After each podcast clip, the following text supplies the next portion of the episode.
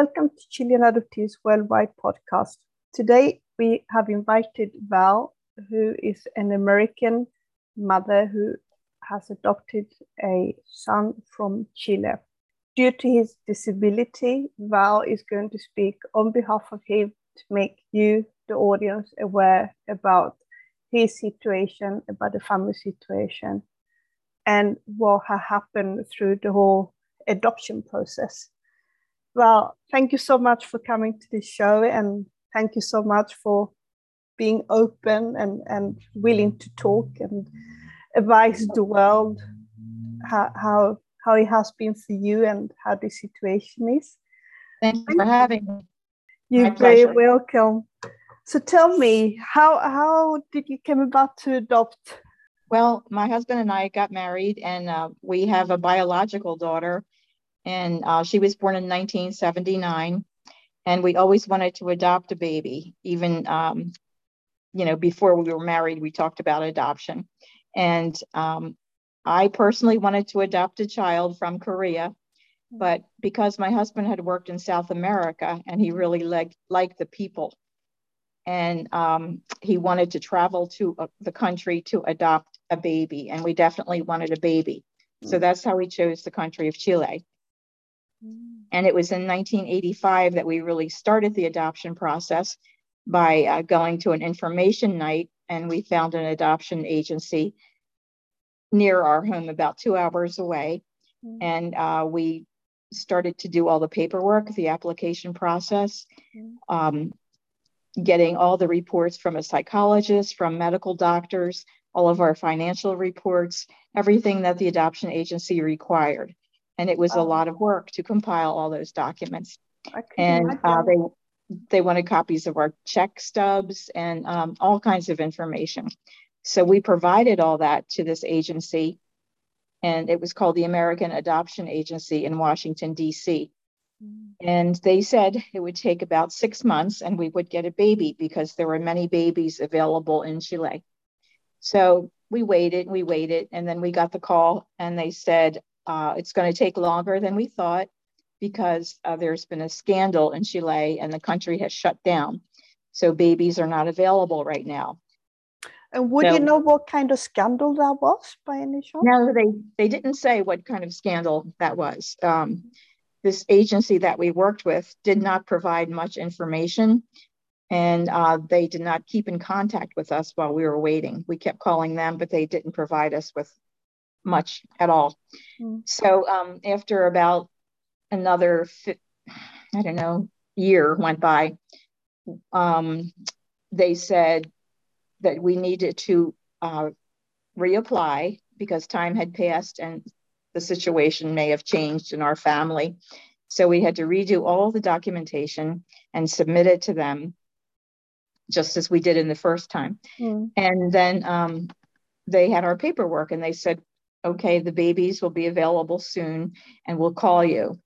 So um, our son was born on August 15th, 1987. Mm-hmm and we called him Andy or Andrew. And um, I got the call August 17th at work from the adoption agency saying that your baby has been born.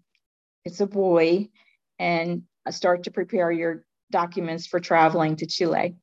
So uh, we did that, and it took us about two months to get the documents ready. And we traveled to Chile in the middle of October 1987. And um, we were going to stay seven days because we wanted to see the country. And we took our daughter with us. She was eight years old at the time. So we arrived in Chile and um, stayed at the Holiday Inn Crowne Plaza in Santiago. Mm. And um, we were told, we arrived on a Saturday and we were told that we would see our baby on Monday. And uh, Monday came and went, and uh, we didn't get a call. Finally, on Tuesday, the social worker called. Her name was Telma, and she mm-hmm. said, Be outside and be ready at 12 noon, and somebody will pick you up and take you to see your baby. So we we waited there, and, and we were taken to, to the foster mother's home. Mm. And um, she had uh, Andy, and she had five other infants in a very small room, almost like a large closet and there mm. were six cribs, and the babies were lined up one after the other. So uh, she went to this room and she picked up our baby mm. um, and she brought him out to us and she handed him to me. And that's the first time we had seen him. And it was very emotional. Um, it was joyful. Mm. We were mm. very happy. Mm. And then um, we only stayed maybe 30 minutes and then it was time to go. We could not keep the baby while we were in Chile on vacation. We could only borrow him. Okay. So um, it makes me think, um, um, if you don't mind me rehearsing, so you, you actually got a call from Telma, which was a social assistant in Chile, yes. um, not on the day when it was planned, obviously, but the day after. How was that communicated? Because did she speak English or did she speak Spanish or? Um, she spoke like broken English. Okay, interesting. Yeah, we could understand her, and we did didn't know where the foster mother lived. Mm. I mean, mm. it was not in Santiago. It was about an hour drive away. It was a very poor section of town mm. um, that was that concerned us. But the actual apartment seemed okay, like it was clean. Mm. And uh, the, the foster mother did not speak English, and she had two uh, teenage daughters who helped her to take care of all these babies. Wow. She received one dollar a day per baby for the care that she was giving them and she had six babies so she made six dollars a day mm. so um, while we were in chile we visit, visited valparaiso uh, we went out to dinner our travel agent invited us to her home for dinner mm-hmm. and that was very nice and then um, i worked in an international group at dupont chemical company mm-hmm. and our sales representative in chile invited us to dinner also and we went out with him and he told us a lot about the country and that was re- very enjoyable so it was a nice visit um, mm. and we we said that when andy turned 16 we would like to come back and show him his country. When we came home in october um, the foster mother told us that he was a very sleepy baby and he cried so much. He just mm. cried and cried and we took him from one doctor to another and nobody could figure out why he was crying so much and why he was mm-hmm. so unhappy. And um, he didn't sleep very well. He he did not drink from the bottle very well at all mm-hmm. he had no interest in looking at a toy uh, developmentally he was not meeting the milestones and we knew that because our daughter was biological and she was on track with everything mm-hmm. so said to my husband around November, the end of November, I said, Something's wrong with this baby. And he said, No, you worry too much. He's all right. And I said, No, there's really something wrong. You know, as a mother, you have that gut feeling. Yeah, right. Yeah, yeah, for sure. Yeah. And the doctors uh, had different opinions. Um, so we really couldn't get any answers. And then um, in hindsight, now I know that he was having like infantile spasms, very small seizures, where he would arch his back. Well, we thought he was just miserable and trying to reposition himself, but actually, now that we know a whole lot more, uh, mm. uh, they were small seizures, and that was the beginning of um, his history of having lifelong seizures. Mm. So, um, as I said, we went from doctor to doctor. He was in the hospital many times he had lots of respiratory problems. He also had a severe case of scabies, which are the little mites that burrow under your skin. Oh. And his entire body was covered in uh, bites, mm. bite marks. But and is that something he got from Chile, you think? Yes. Yeah, okay. Yeah. okay. It's a sign of an environment that's not clean. Yeah. Or poor. Um, and then because we were handling him so much, we also got the scabies oh, gosh. around in November. And my husband and I did. Our daughter, who was eight years old, she never got the scabies, but we had, we went again from specialist to specialist trying to find a cure because we were scratching so much. Mm-hmm. We were bloody. And you can't, the, the itch is so deep, you can't control it. You can't mm-hmm. comfort yourself and scratch it. It's, it's underneath your skin. Mm. So, um, we had the scabies until May of 1988. That's how many months they lasted. Our bodies oh too covered in scabies. Yes. So, um, and Andy did have the scabies that long also. Mm. So in May of 1988, we went to a neurologist who checked Andy, who was very floppy. He had no muscle tone. Mm. Again, no interest in toys. He was a miserable child, and we just didn't know what was going on. And he said, Well, he'll never walk and he'll never talk, and he might live to be three years old. Oh, gosh. But he gave us no diagnosis as mm. to what was wrong. He just said those general words. Mm. We were devastated. We were completely heartbroken. Um, because it's not the path we had chosen. We didn't specifically say we wanted a special needs child. Mm. We wanted a normal, healthy baby. Mm. So um, it was devastating for our family and our daughter. You know, she she wanted a healthy sibling to play with. Yeah. And we were constantly running back and forth to the hospital. We couldn't leave him unattended. Mm. And it really impacted our family um, terribly. Mm. And this went on um, he was very, very sick for a good five years. He cried for five years. Mm. And he was having more and more seizures. He was taking lots of seizure medications. He had all kinds of medical tests. He had the best doctors. And um, he's he's got, we know now at he's 34 years old, mm. he's got a syndrome called Lennox-Gastaut, which um, means that it is a very rare form of epilepsy, the worst you can get. Only 2% of the world's population has this syndrome, and it is medication resistant. So, currently, and for the past several years, uh, his medications cost $10,000 a month to control his seizures, and he is not fully controlled. Mm. Um, he's a charming young man. Um, he's handsome. He's got a nice personality. He's charming, um, loving. He does not speak words, but he vocalizes. He uses sounds mm. and expressions to tell us what he wants or what he doesn't want. Mm. He can make choices. As I said, he doesn't walk, uh, he hmm. crawls around the house. Mm. And fortunately, uh, he's not a big guy. He's about hmm. five feet tall, 120 hmm. pounds, and he requires total care 24 7. And uh, he's still incontinent. He's wearing diapers. Um, so for us, um, it's been a very long and challenging journey. And uh, it has been very difficult on our marriage because we we don't get a break. We have nobody to help us to take mm-hmm. care of him. And it is a lot of work. I mm-hmm. never thought at my age that I would be changing diapers for my 34 year old son. he still lives at home with us. Mm. And um, he he's such a blessing. Even though i said all those things about all the mm-hmm. things he can't do mm-hmm. he is a huge blessing. And i believe in god and my faith is very strong. Mm-hmm. i believe that there is a purpose that he was called to be our child because he would not have lived had he stayed in chile. He would have died on the streets because his mother was very poor and she was homeless.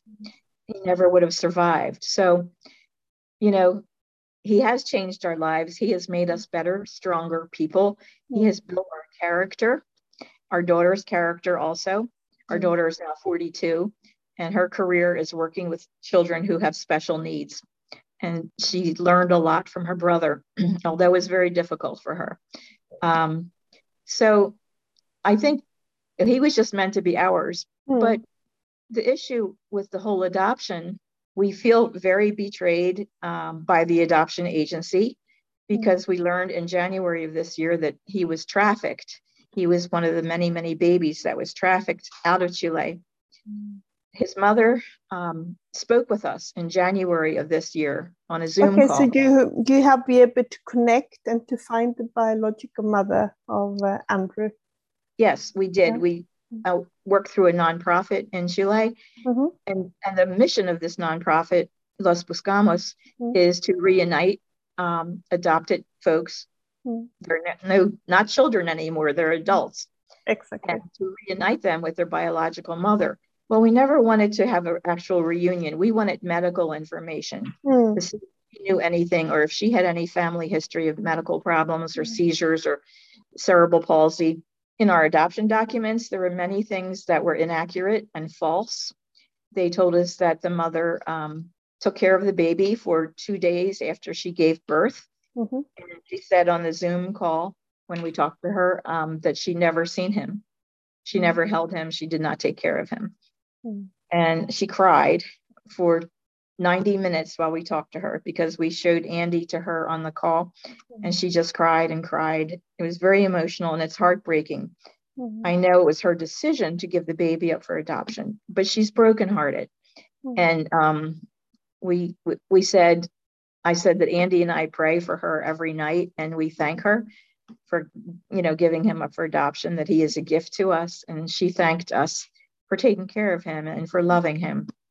But the adoption agency, the documents we received said that everything during labor and delivery was normal, mm-hmm. and he was healthy and the foster mother you know said he, she had taken him to the doctors and he was all right. mm-hmm. but i really believe something must have happened to the mother while she was pregnant mm-hmm. or during labor and delivery because he's got a brain he's brain damaged mm-hmm. and there had to be a lack of oxygen or some traumatic incident that mm-hmm. caused the damage to his brain and uh, we'll never know what that is or mm. what happened we'll never know that and, Could I um, ask you a question because you just mentioned that um, you mentioned that the biological mother had never held uh, Andrew, but yes. she she did she was aware about her own pregnancy, and you mentioned that she was aware that she gave him up for adoption. So that was a choice that she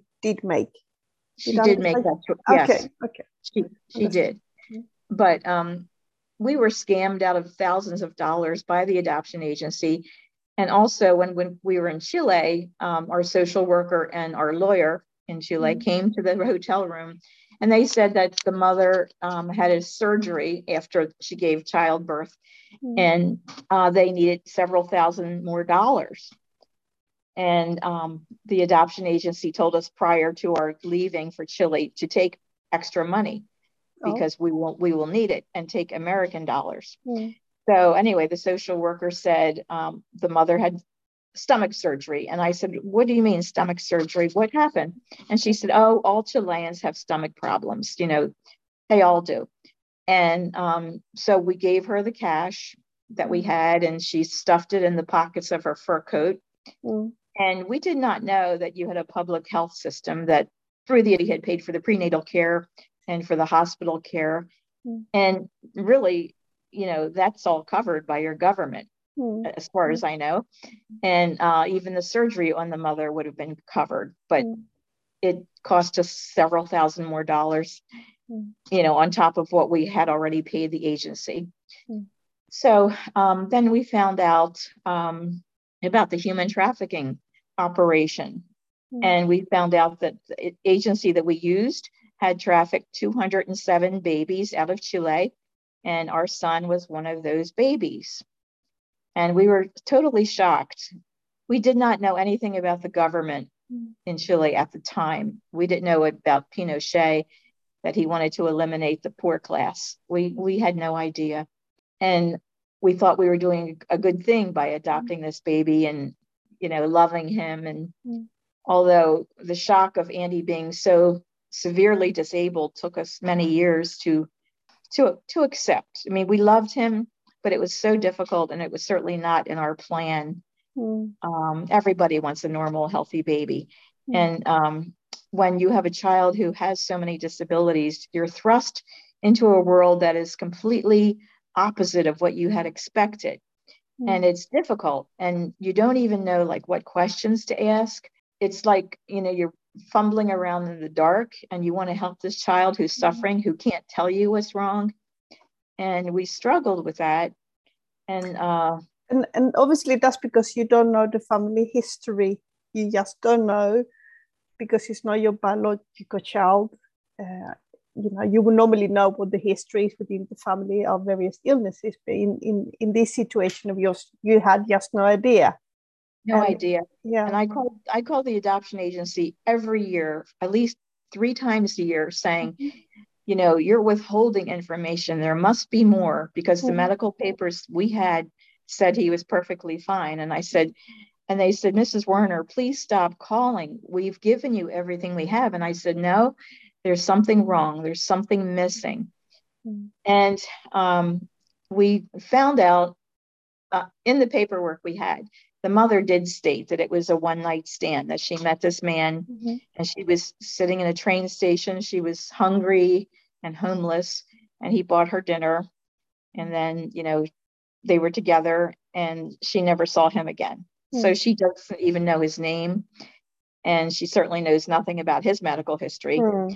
And when we spoke to her, she said there's nothing in her family like what Andy has cerebral mm-hmm. palsy or seizures. Um, she knew of no nothing like that. Mm-hmm. But that's been the big question all these years with every doctor.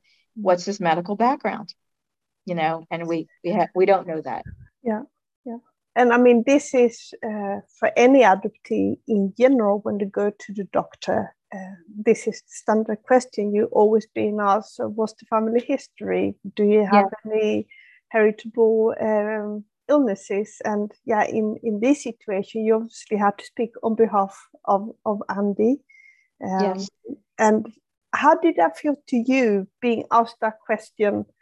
Uh, maybe it's an insensitive question to ask i don't know um, but you, you must have felt so hopeless. So what, what do you we do? did, we did feel hopeless and oh, it's hard to put it into words because we were asked that question so many times by mm so many doctors all through the years. Mm. And they look at us like, you know, surely you must know something. And we said, no, we have nothing. We have no information. So now he has a medical history that has developed these past mm-hmm. 34 years. But mm-hmm. I just think there was an accident at birth that we mm. don't know about, that something happened and nobody recorded he could have been dropped in the foster home. I mean, there are so many scenarios that are possible to have this kind of brain injury. Mm. Maybe maybe he had a, he had a stroke in utero. I don't know. We'll mm. never know. And I've stopped torturing myself with that question mm. because we, he is exactly who he's supposed to be. Mm. He's Andy, and um, we never thought he would live 34 years. He's a miracle. Mm. And um, even with all his seizures, which are life threatening, that's the hardest part. The seizures are the hardest part. We can, it, we know that he won't walk and he won't talk, but he does express himself. Mm. And um, so many people love him and care about him. He's like a magnet when we go out with him. People just come up and they just love him. And he, he's like a witness to people of unconditional love that people just start to tell their story when they see mm. him. Mm. I can't explain it. It's just, you have to see it happen. And mm. there are many times that we're in a restaurant and we feed him, you know, because he can't feed himself. And when the waitress comes to bring the, the bill, we ask for the bill to pay, and they'll, they'll say, Oh, it's already been taken care of.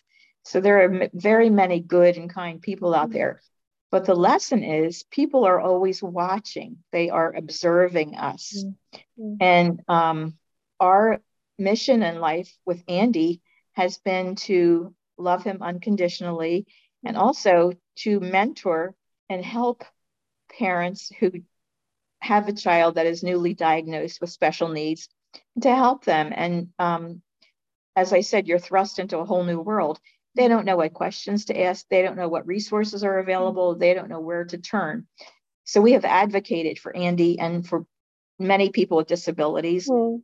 And um, through the school system, and we established a program for him when he turned 21 for um, adults with severe special needs.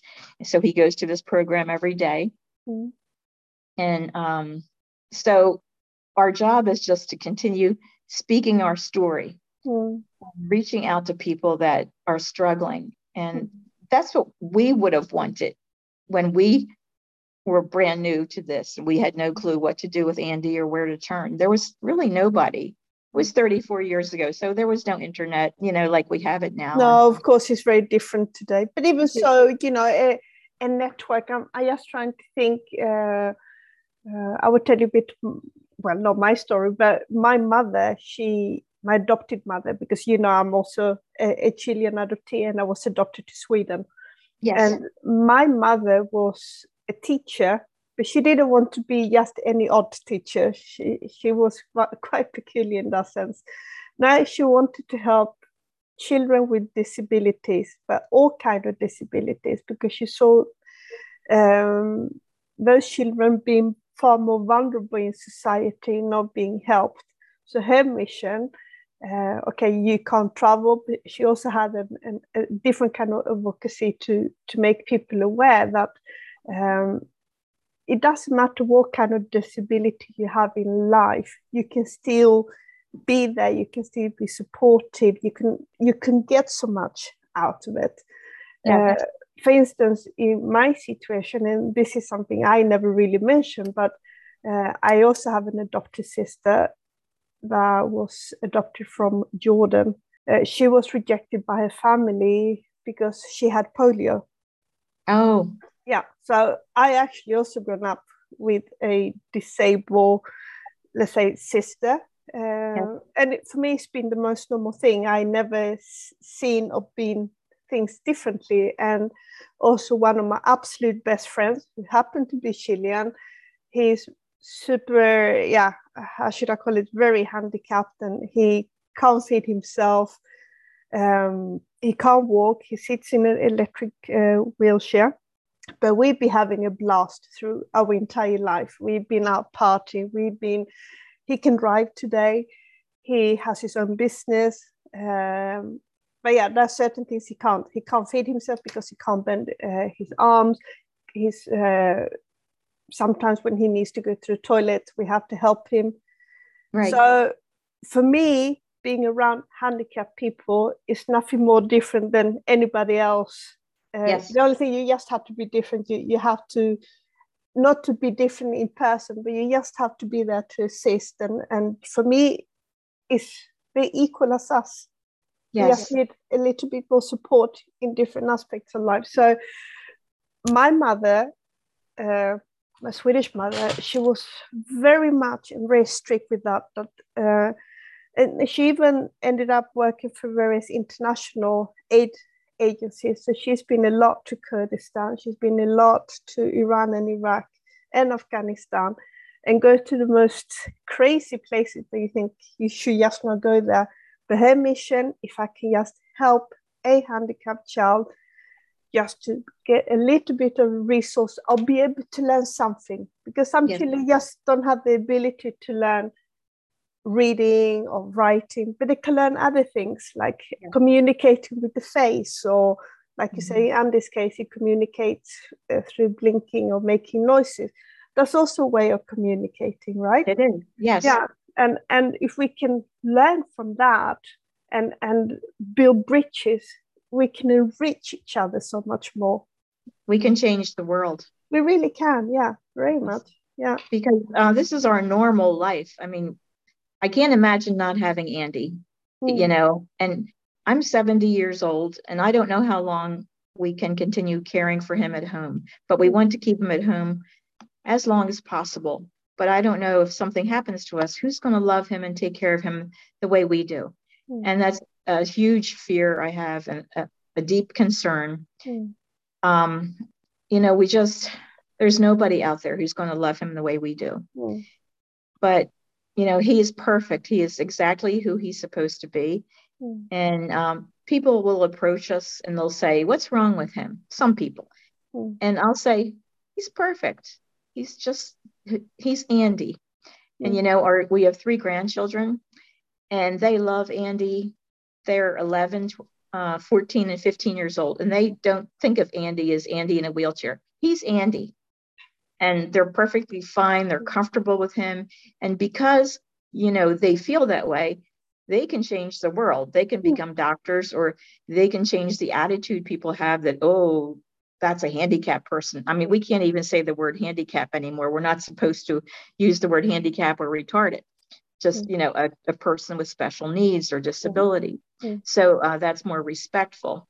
Mm-hmm. and um, that's what i want. I want people i don't want people i don't want i don't want pity or sympathy. Mm-hmm. i don't want people to pity andy. He's got a good life. We have traveled extensively. He's enjoyed it. He's been to a few countries. We've traveled around the united states. We, we go on cruises.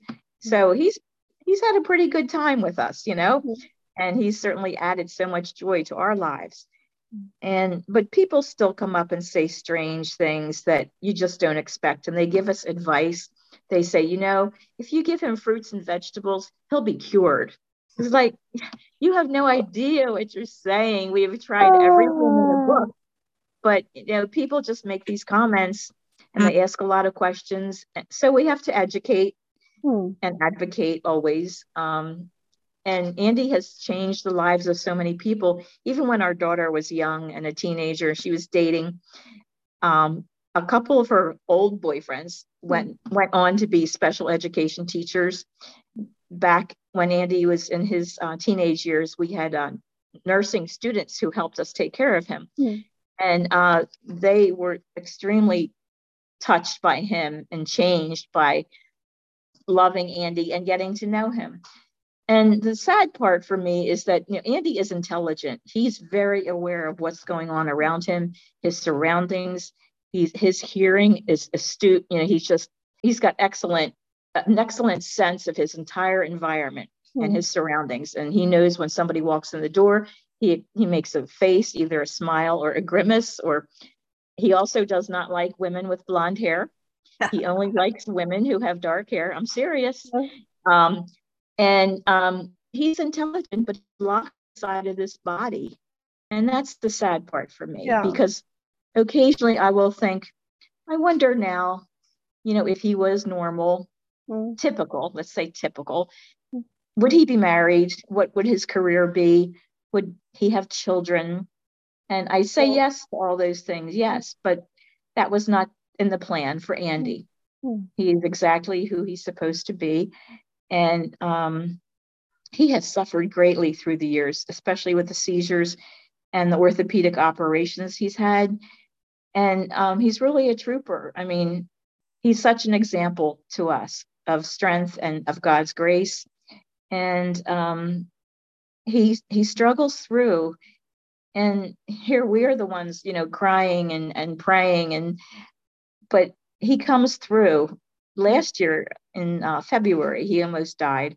He had um, complications and kidney problems, but he pulled through, and the doctors were did not give us much hope. But he's amazing, you know, and we've learned so much medically.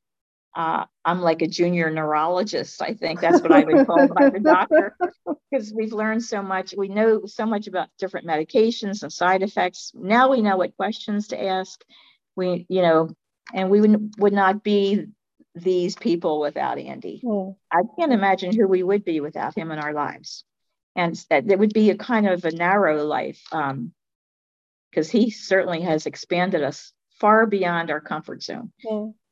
beyond where you know it was painful it was a mm. painful stretch many many times all these years mm. and our daughter has struggled with her brother and i think she's she was angry that he required so much attention and time. And you know she had been an only child for eight years. And then all of a sudden she's bounced off the front burner and put on the back burner. And when he required you know so much time in the hospital uh, she didn't get any attention. So but she loves him dearly. They have quite a connection. And um, she recently divorced and remarried and he loved my ex son in law. But now yeah. he's gotten used to um, my new son in law, yeah. and he just lights up and smiles when he comes into the room. And Andy just knows he's loved. Like if I put a picture of him on Facebook, and I know you follow me on Facebook, yeah. I, I, get a hundred responses. People saying, "Hey, Andy, hi, handsome, how you doing? Love you." He's very well known. He's very popular. Wonderful. And at the daycare center where he, he goes, they love him. He they call him the big flirt, you know, and uh, he gives the girl the women who work there hugs, and uh, he's he doesn't have any behavior problems. He's just a charming guy, you know, mm. and he's oh, joy. Mm. So, but the sad part for us was being betrayed by the adoption agency, mm. lied to, and then knowing that he was trafficked is heartbreaking. I, uh, how, do you mind me asking? Um, because it's not often we have a parent who has adopted a Chilean adoptee who's willing to talk about this subject and, and how it makes them feel getting to know this. Um, I mean, you took obviously the initiative to trying to find the mother and, and on behalf of Andy, but then at the same time, you are the mother who be caring for him how was it for you? How was it for your husband to getting to know all this information?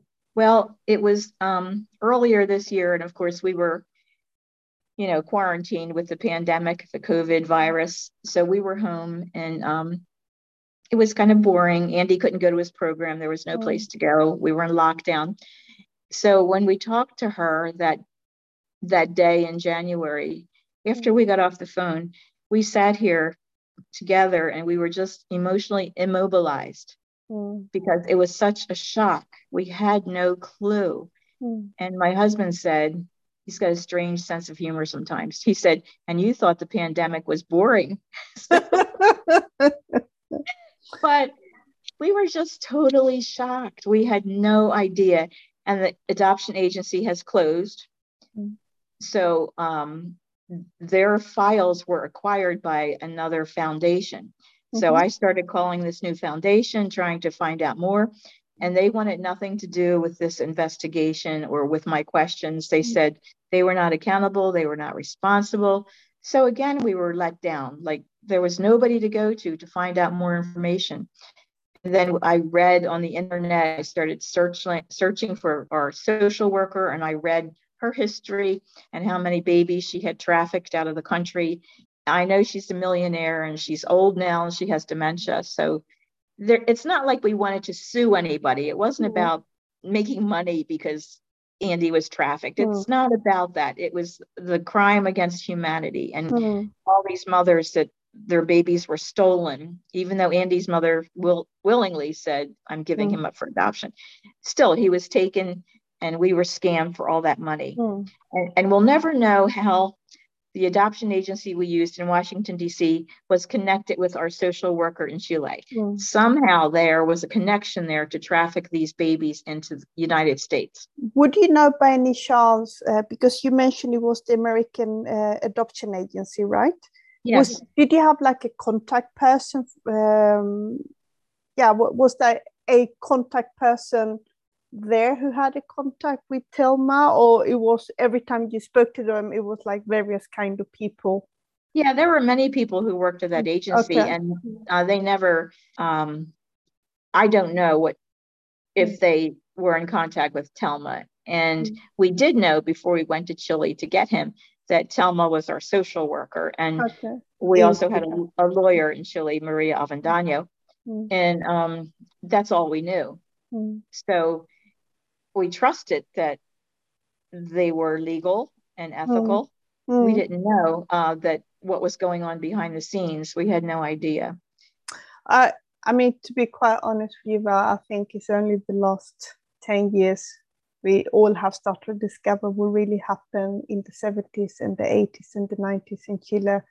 Um, we could have not known. We didn't know the whole process that was taking place at the time in the Pinochet era. The, yeah. the, there is something we all have to be aware. And um, obviously, I believe that the majority of adoption parents do it in the good faith. Uh, they wouldn't not want to steal somebody else's child to benefit them themselves. Uh, right. And I, I totally understand and I totally hear you that you know when you get to find out this kind of information it's devastating overwhelming i mean it does yeah. something to you as well because all of us i, I don't know how, how you have seen your situation but i certainly heard from other adopted parents that they're like well am i a criminal now right. no it has nothing to do with that you've been equally taken advantage by a group of people who worked with the Pinochet at the time, who were social workers, who were judges, and they were able to benefit, like you mentioned, and for which we know today, is that uh, there was a system created during this time to clean up the society from yeah. poor people. And, and yeah. there were many different ways of, of extracting a child from the, from the biological parents. Have you, I mean, again, maybe this is an insensitive question. Um, well, how much have you been able to explain this to Andy, or he's actually not aware of the whole situation? He's not aware of it, no. and I really don't like to speak about it in front of him no, because I understand. Um, I, I don't want him to hear all this. I really no. don't.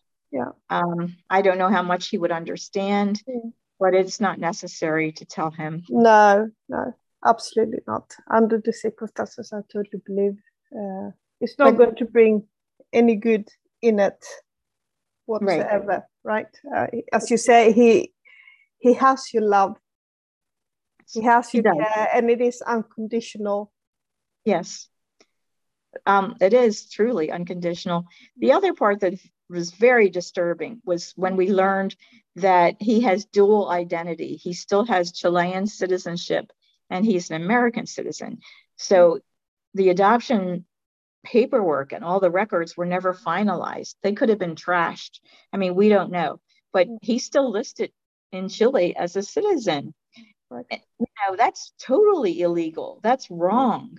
Mm. But nobody cares about that. Mm. I mean, so many things were left undone, although they promised us that they would handle everything and mm. everything would be, you know, ethical. And it's it, it's not the truth. There was no truth in our adoption story, and that's what hurts so much. We we trusted them, mm. and they betrayed us. Not just the government, but so many people, all the people that signed the documents, everybody, all the people that were making money on each adoption and pocketing thousands and thousands of dollars. I can't even imagine how much. So uh, that's very upsetting to us. There's nothing we can do about it. Um, I understand that the task force in Chile, who's investigating all these trafficking situations, that they're working in slow motion, that not much is happening. They talk a good story about they're doing all this investigation, but they're really not. I had an interview last week um, with um, an editor mm-hmm. from Chile, and he's going to do an article about our story. Mm-hmm. And um, he said he wanted to take a different slant on it because most of the people were talking about the babies that were adopted into Sweden, but he wanted to hear our story because it's a little, it's a lot different than absolutely, yeah, yeah, yeah. Sure. So I had a two hour conversation with him last mm-hmm. week. And mm-hmm. so it's good to know that people like you and him um, are working so hard mm-hmm. to make, to change things, to do the investigations, to talk to people like me, you know, because I have shared our story so many times, but it was always the story of adopting Andy and learning about his disabilities and, mm-hmm. and loving him. But then this added dimension that we learned about in January that from his mother and the fact that he was trafficked i mean that's a whole new dimension. Absolutely you know? yeah yeah. And that was shocking. So um it's like another chapter in the book.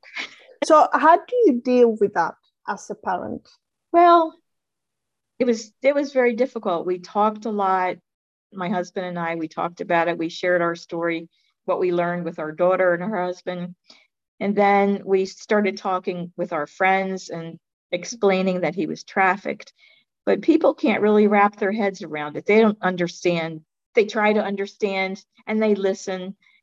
But, you know, it's our heart. Mm. it's our story. And he's he's our boy. And to know that all that was going on behind the scenes and we had no clue is really, really sad. Mm. It doesn't, you know, change any of our feelings for Andy. It, mm. it confirms the fact that Andy was meant to be ours. Mm. But um, it's horrible what happened to all these mothers. It's heartbreaking to to know that these mothers, when they woke up from their anesthesia, were told their baby died or their they can't see their baby. You know, and they were taking the babies out the back door to the orphanage. You know, this is so sad. There were so many hearts that were broken, and there are I went through the uh, American Adoption Agency newsletters that I had through the mm-hmm. years, mm-hmm. and I wrote a list of all the babies that were adopted and the parents' names, and I tried to search for them on Facebook. Mm-hmm. And I bet there is not one person who adopted at the time we did knows that they were trafficked. Mm. Because you, we mentioned, you mentioned uh, that it was about 207 babies. Yes, 207. Was, okay. Do you know with which period of time that happened?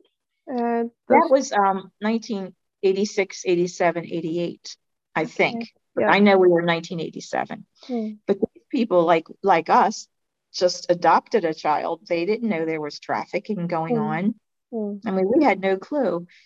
And um, the person I talked to last week, he said, well, did you research the country or the government? And, you know, thinking back, it was a different time. And like I said, there wasn't the internet. I like to research everything now, and I'm very good at it. Um, so, um, but at that time, no.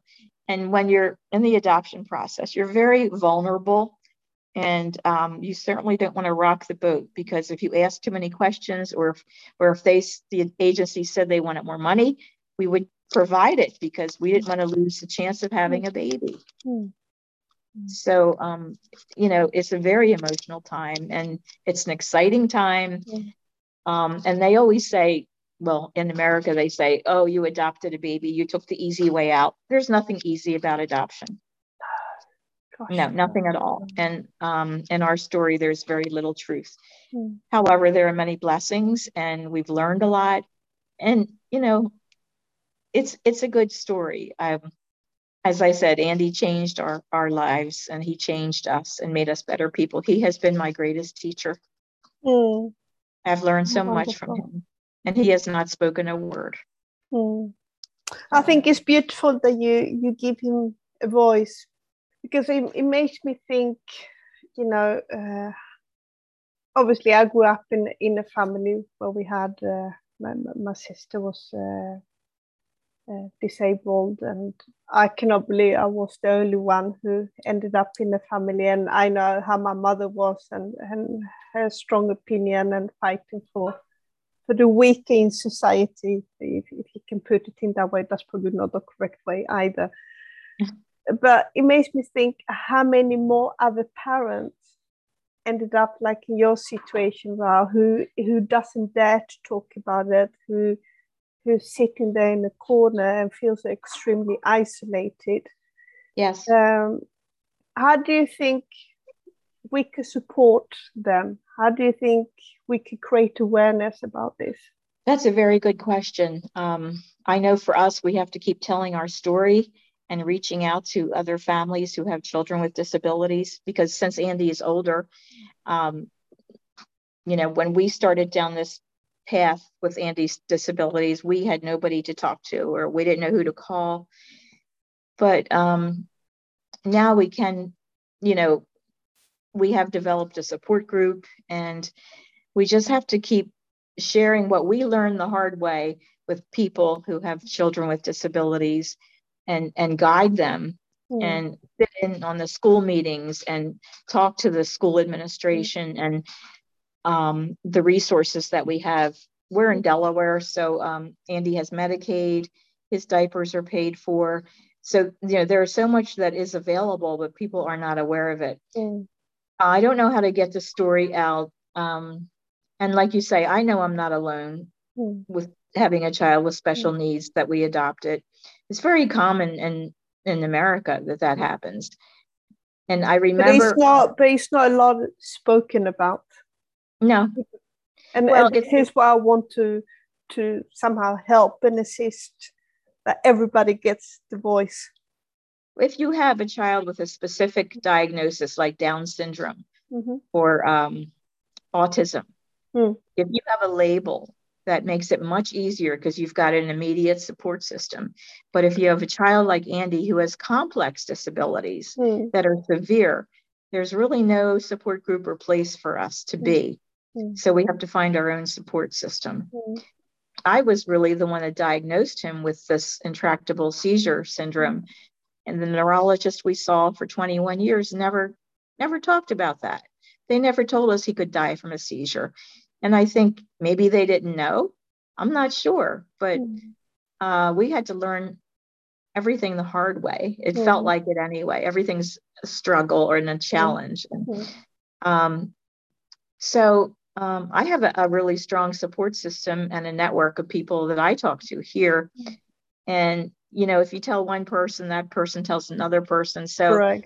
yeah. um, it's interesting. And then I'll get a phone call saying, "You don't know me, but my name is such and such and mm. you know could i talk to you about my story mm. and i know that's a very informal way of mm. you know finding help or getting support but it's all we have right now um i'm sometimes that's just more than enough just to be able to talk to somebody yes be able to ventilate and be listened to and and being understood but then Josephine, you're actually not alone. Because in yeah, the end of the day you still have to go through the struggles yourself even and as, as an adoptee in general. Yes you are adopted yes you want to find your roots and and you connect with people who can help you. But in the end of the day you have to go through that journey right? That's right. You do. to be able to move. So in these circumstances it's exactly the same thing. Yes but it's good to know there are other people you know walking the same path yeah yeah absolutely. we may not know them personally mm-hmm. but i as i said i'm on facebook a lot i'm mm-hmm. on different pages with for um, parents who have adult children with severe cerebral palsy mm-hmm. i'm on the um, page for lennox-gastaut that's the intractable seizures mm-hmm. and people post a lot of things and I read some of their stories and I think, hey, our life is a day at the beach. I mean, because, you know, some people have kids with extreme behavior problems and, you know, banging in their head, all kinds of issues that we don't have because Andy's sweet and charming. You know, it's not to negate our life. Our life is it's hard difficult. Anyway. Yeah, yeah. It's difficult, but it's not bad. Mm. There's a huge difference for me. Yeah. Every day is difficult. It's a lot of work, mm. especially as we age. But um, it's not a bad life. Mm. It's a good life. Well, what an amazing, if I'm allowed to say that, an amazing story. But it's not amazing. I'm, I'm just so grateful that that you're willing to talk about it. That you give uh, Andy a voice because for us as a platform, we want to be there for everybody. Yes. Uh, whether it's the adopted parents or the biological parents or the adoptee, uh, whether they're homosexual or, or not homosexual, the, the whole uh, the whole spectrum of society, we want to give a voice. We want to be there for everybody. Yes. And and I think everybody has the right to be heard uh, no matter what. And, and I believe that if we take time to listen to people, because that's one thing, right? In our society, we we don't take time to listen to people. We don't. And if we could just take that little bit of time, we could learn so much. And as yeah. you mentioned, that's what you can develop, you can move forward, give everybody a chance. That that, that is the anywhere from from from my personal perspective, uh, such an important thing to do to to society. And it feels uh, good to be able to help someone. Yeah, yeah. it really does. And um, what I, kind I, of message? What kind of message would you like to give to our listeners who are listening to to your podcast today? Um, I, I normally tend to ask uh, three little questions to people who's willing to participate. And um, if I were to send you to an island, right? Okay. And you're allowed to bring three things. What would you like to do? What would you What would you like to bring? Considering the situation you're in at this moment, and and you have Andy, because Andy will always be with you. Yes. Yeah. So, which three things would you want to bring with you to this island. You will oh, get food and you will get somewhere to sleep, right? So don't worry about that. um, is that assuming that Andy would not have seizures? Or Andy would still be exactly who he is? He will still be exactly who he is.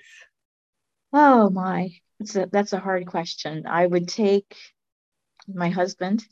Mm. and um, most of the most of what I would take, I would carry in my heart. Mm. Um, the support, I couldn't take all my friends. I would take their love mm. and their prayers. Um, I would maybe take or I would I would want a roller coaster for Andy because he loves roller coasters. Wonderful. Yeah. And I would want, you know, to bring some things that he enjoys and that we could enjoy as a family. Mm. Um, uh, he loves motorcycles, and we um, found somebody who has a sidecar in the motorcycle. So mm. I would maybe want somebody like that to take him on a ride through the island because he loves noise and he loves movement. So yeah. I would like to just do what's best for him so yeah. that we will all have a good time. Wonderful. And that we would be safe and healthy. Yeah. You know. Yeah. And through the whole experience that you learned with the whole adoption and, and you know from there. And now if you could advise our listener three things that you believe is important that could help a person to stay strong or grow or or bring with them as a thinker uh, would there be anything? Well for me it's um, doing everything with unconditional love. That there are no boundaries and um, what i do everything i do every little thing is done with unconditional love for andy i have a deep faith in god I trust in God and I believe He had a plan. And I would strongly suggest that parents and caregivers have a strong and solid support system. They have friends they could talk to, uh, people who listen, people who care, and people who accept your child exactly as he or she is. And do mm-hmm. not pity that child. Mm-hmm. We don't want pity, we want understanding and acceptance. Mm-hmm. That's what we want. Wonderful. Now I have another question actually to you, which uh, which is not part of the three three things. What would you advise adopted parents who have a Chilean adopted child to consider? Because what we have discovered, or what we not discovered, that wouldn't be the right way of putting it, but what we often come across is that adoptive parents get very upset and very rejectful and very um, yeah rejectful and, and angry and and then the big you know the, the whole connection with the with the son or the daughter is, is sort of go that down the drain what would you advise them with regards to the whole adoption situation well i did feel anger Mm. And I do have anger towards the government mm. and towards the social worker and the lawyer and mm. for the adoption agency. Mm. I do have anger. I can't deny that. But mm. there's that doesn't do me any good because it can't be undone. Mm. Uh, we, you know, we went into the adoption process and um, our vision was very narrow. Our vision is let's get a baby. We didn't do any homework regarding the agency or the, the country. Um, and i'm not you know beating myself up for that it's just the way it was mm. and um but now that i have all this information it's very upsetting and um when i tried to contact some of the people who worked at the american adoption agency to ask them some questions uh, each one denied working there mm. which was very interesting so um, you know it's a roller coaster of emotions it's mm. sadness mm. it's it's a grief process mm. um it's resentment it, it, feels like we were so betrayed but mm. you know when you look at the big picture we have andy and it's all about loving him mm. but it's still i i wish it could have been an honest truthful adoption i mm. wish none of that had happened Mm. My heart breaks for those mothers and those babies who were stolen and the mothers who were lied to. Mm. Um, and that's what makes me very angry mm. that there was so much heartache and all these crimes against humanity that it was all a secret hidden society, like an underground network of people mm. who were doing all this. And I'm angry at them. Mm. I don't know who they are, but how could they do this? That's heartless. Mm. So basic transparency is really the key. And I mean, today people are still adopting, right? Yes. From all around the world. So um, if we say that transparency should always be a very key to adoption. Do you believe also that um, adoptees should be able to have access to the adoption documents or the adoption papers? Yes, absolutely. Yeah. We should have access, but the documents were false. Yeah, yeah. Because As the identity obviously is also something that a lot of people suffer from. Uh, they always have this identity issue. Uh, yes. Oh, absolutely. Yeah.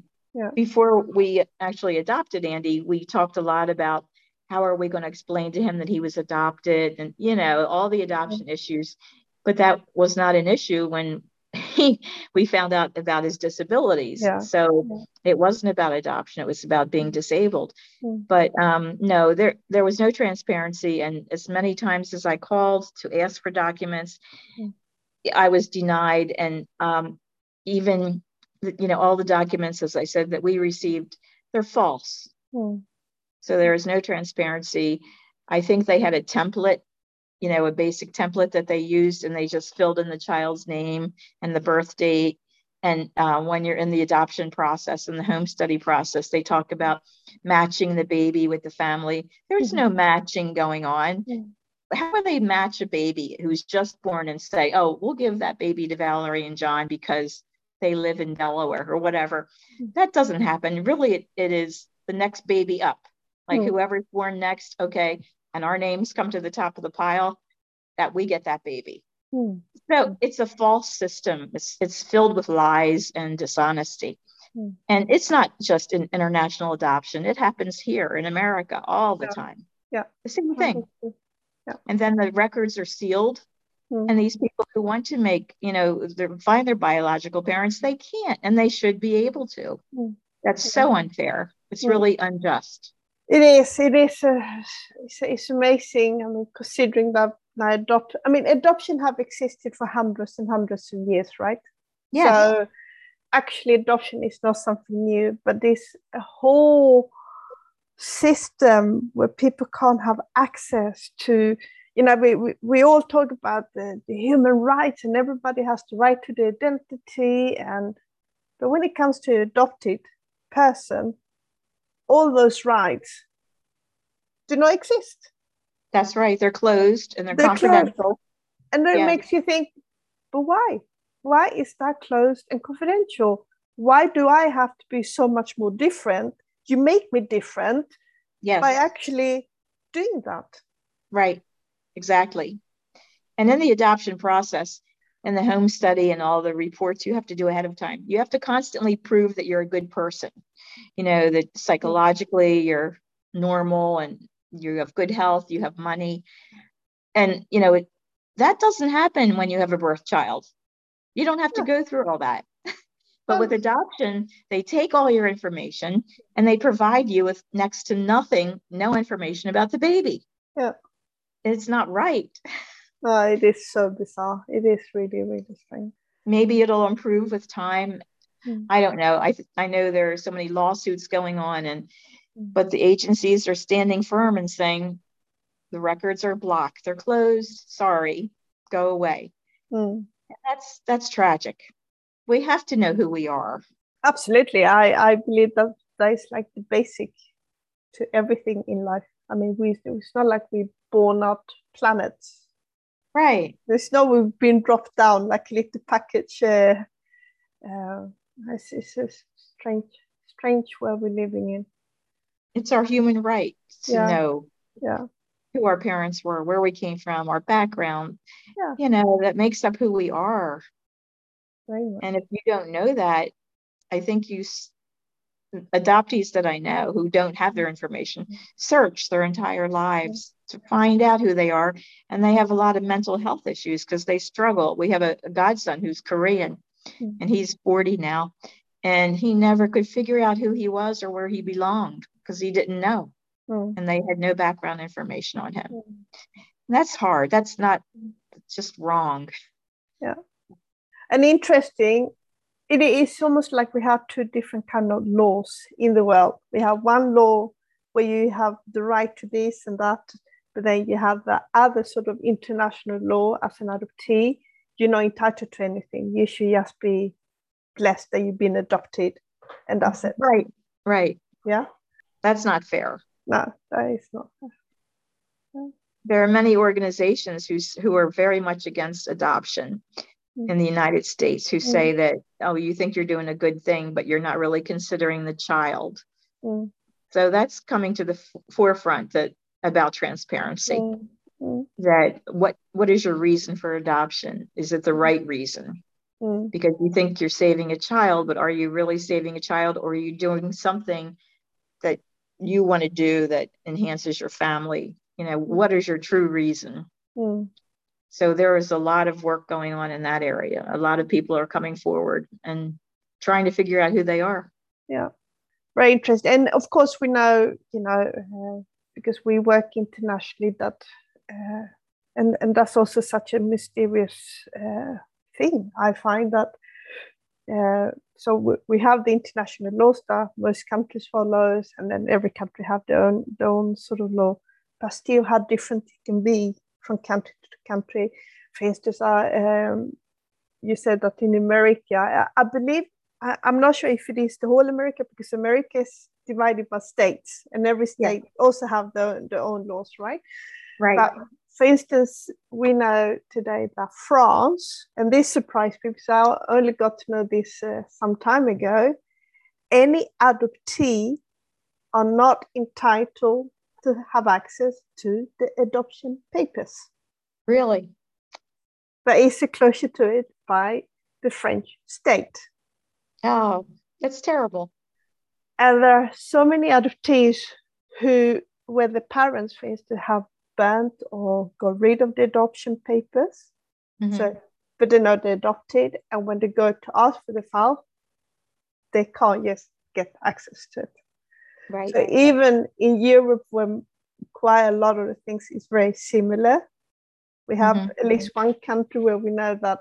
Oh, I didn't know that you can't actually get hold yes. of your adoption papers whatsoever. So um, it, it is interesting to hear how different countries and how different uh, states, like then in, in America, that it is so different. Uh, well, as you said, the, the, the laws change in each state. They're all different. Yeah. yeah. In New York, everything's closed. You can't yeah. access any information. It, it's and it shouldn't be that way. Yeah. You know, it really shouldn't. But so many countries have closed down the adoptions. Countries that were open when mm. we were looking to adopt mm-hmm. are all shut down. Mm. That there are no more babies that mm. they're adopting out. Mm. I think Chile is one of those countries that are there adoptions now? I don't think so. Yeah, there are actually. I again, I got to know that a couple of months ago that they still do adoption to some countries around the world, but it's not at the same sort of record.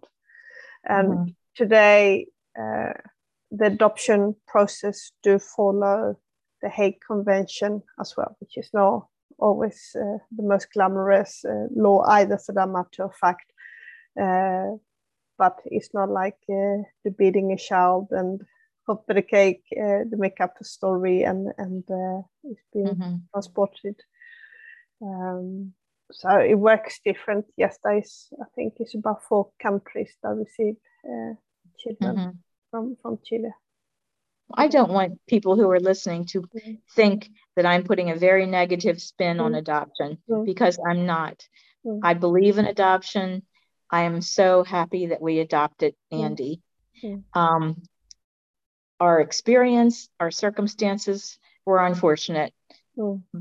But, you know, as I said, he's a blessing.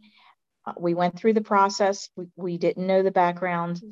and we learned through the years and up until just this year, and he's 34 years old, that it wasn't what we thought it would be. But that's okay. It, it happened, and we're blessed with him. And I still think there are so many good things, and people have really good adoption stories. Absolutely. Ours happens to be a little bit unusual, but I believe in it. And I would encourage anybody who's thinking about adopting to do a lot of research. Yeah. And investigate the agency, the country, uh, and keep asking questions because we didn't know that we could do that and we didn't know what questions to ask so that would be my advice but i certainly love my son Oh, wonderful. Oh, thank you, Val, so much for coming on to our show. It's, uh, thank you, Maria. Been, been wonderful to have spoken to you. And uh, obviously, you're doing this for Andy, who is not able to, to yeah, we're giving him a voice through you. And yes. thank you so much for taking your time to share your story, your experiences. And um, I would like to thank our listeners who be listening in today uh, for, for taking time. And should you wish to reach out to Val and, and you have comments, or I'm sure they'll be able to contact you, right? Oh, yes, absolutely. Yeah. I would love that. Yeah. And it has certainly been my pleasure and my honor. Mm-hmm. to speak with you and, and to be on this mm-hmm. podcast. Thank you so much for this blessing. Thank you so much. And I wish everybody around the world, whether it's morning, afternoon, evening, midnight, a very good season.